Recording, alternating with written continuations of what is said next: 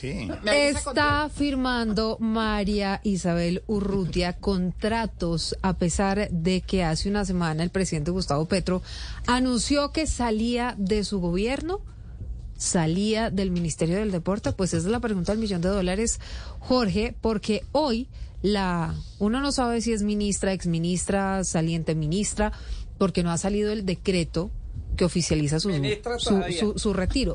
No. Todavía no ha salido. días Pero entonces, día, Urrutia. ¿por qué está firmando contratos millonarios, Marcela? Agradezco los servicios prestados por los ministros Alejandro Gaviria, María Isabel Urrutia y Patricia Ariza.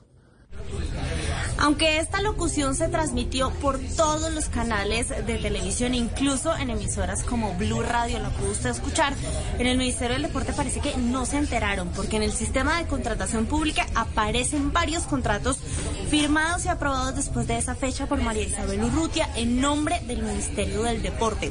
Además, horas después de la notificación de su salida del gobierno, una de las subalternas de María Isabel Urrutia, la señora María Eugenia Tobar, firmó un acto administrativo que permite al ministerio firmar 30 contratos con el mismo objeto contractual, es decir, llevar a 30 personas a hacer exactamente el mismo trabajo.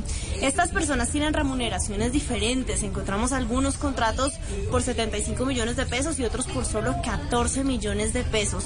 Hemos visto en el sistema de contratación pública por lo menos 5, pero como les digo, la autorización está para la firma de 30. Ahí está la firmatón, se llama eso, ¿no, Silvia? La firmatón de la exministra. Imagínese usted. Firmatón de contratos millonarios.